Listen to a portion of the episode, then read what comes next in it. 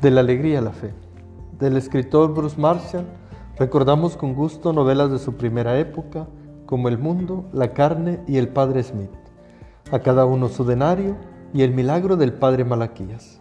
Sin embargo, es poco conocida su conversión al catolicismo. Bruce Marshall se había educado en un rígido puritanismo protestante y, según cuenta, no estaba acostumbrado a ver cómo se exterioriza la alegría cosa tan sana y tan propia de un cristiano que tiene motivos para vivir contento. Las ceremonias religiosas a las que solía asistir estaban impregnadas de seriedad y de rigidez. Pero este aquí que un día se llevó la gran sorpresa.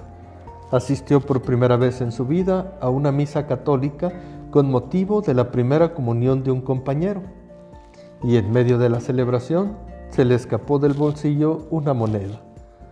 La moneda fue rodando por el pasillo central del templo ante la mirada curiosa de los presentes y del mismo sacerdote, hasta ir a desaparecer engullida por la única rejilla de calefacción existente a varios kilómetros a la redonda.